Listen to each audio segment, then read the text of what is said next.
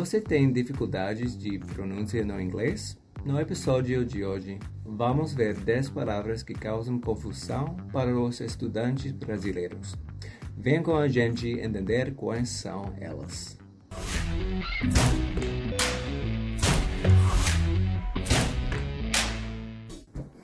Hey there, I'm Kiernan, your teacher from Fluency Pass.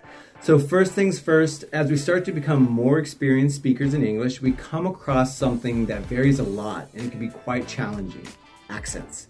Different accents, different pronunciations, different dialects, different regions.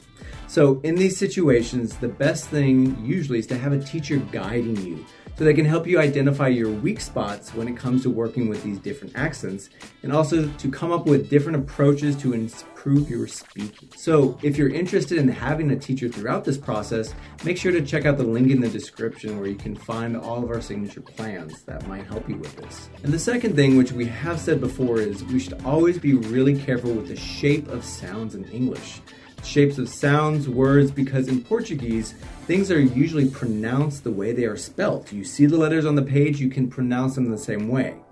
But we all know it's just not the same with English. It doesn't happen 100% of the time, and sometimes things are spelt and pronounced differently. So, for example, the words through or queue. Both of them look pretty odd to pronounce, and the funny thing is, despite all those extra letters, both of them just have one syllable, for example. Então, vem comigo ver as 10 palavras para você não errar mais. So, our first example is Christmas. Listen to me say that one more time Christmas. You can probably hear from the way I pronounce it, but looking at the spelling, the funny thing is that when we pronounce it, the T disappears completely. So in Christmas, I might use this as in, that's all well and good, but this isn't Christmas Day. And number two, you aren't. So let's look at that once again. We have a contraction with are not, and we pronounce it as you aren't. And the common mistake we usually see people make here is they think, you know, oh, this comes from multiple words. We should pronounce it like multiple words, and they say you aren't. But we don't need that extra syllable, just you aren't. So, for example, you aren't allowed to take photographs in the airport.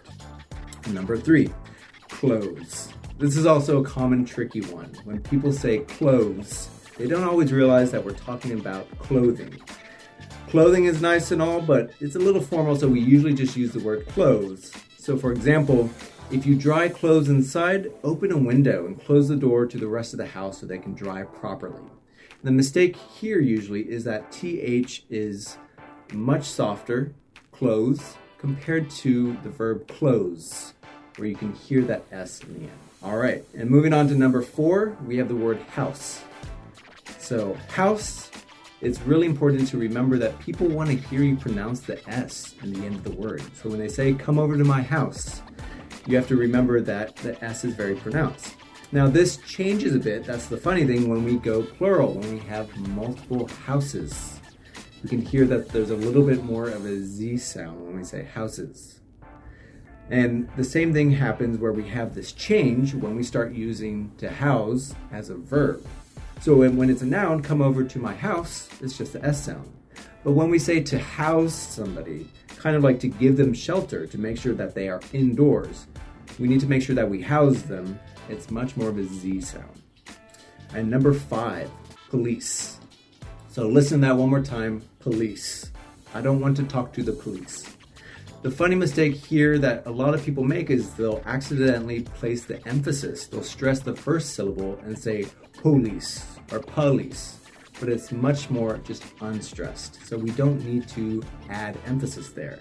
So, for example, my friends always run away when they see the municipal police. And number six, we have eraser. So, whether we're in a classroom setting or we like to use pencil enough, we always want to make sure we have an eraser nearby. Maybe it might be a white eraser, a pink eraser, it doesn't really matter. So for example, when you press the eraser button, you can use a tethered pen to see your notes. Number seven, we're moving on to adjectives. So when we're talking about the different types of words, we have nouns, verbs, and adjectives. The problem here is that a lot of people usually stress the DJE letters. So they'll say adjectives, but we don't really need to pronounce it like that. We just say adjectives. So, for example, by just putting a noun with an adjective, you cannot always make sense. All right, moving on to number eight, we say meet. So once again, meet. I want to meet your friends. So the mistake that a lot of people might accidentally make here is that they pronounce it more like met. I met your friends. I want to met your friends. So you can see here that the mistake is pronouncing it like the past tense. So instead, remember that it's a long E, I want to meet. So for example, we have every reason to meet to review the circumstances. All right, and moving on to number nine, we have the word apple. Whether it's your favorite big cell phone company, Apple, or your favorite fruit, apple.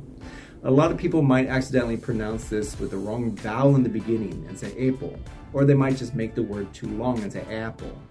Here we just want a short vowel in the beginning. This A is a little more unique in English and doesn't sound quite the same in Portuguese, so it's important to pay attention. So for example, a sentence from one of the biggest books of all time, Eat this apple, insisted the serpent, because you have to be more beautiful for your man. And last but not least, for number 10, we have three words all together that usually look very similar. They're spelt very similarly, and people mix them up a lot. We have bear, beer, and beard. So, for example, bear for the animal, beer for the drink, and beard. The only really difference is that we need to stress that D at the end when we're talking about facial hair. So, once again, we have bear, beer, and beard. And if you want to challenge yourself, you can always think of a funny little tongue twister we have. A bearded bear bears a beer. So, once again, a bearded bear bears a beard. Gostou de aprender sobre essas 10 pronúncias? Continue acompanhando nossos episódios para receber mais dicas de inglês e intercâmbio. E não esqueça que você pode fazer parte de nossa comunidade de perguntas e respostas, o Questions. Vou deixar o link na descrição para você participar. See you in the next episode.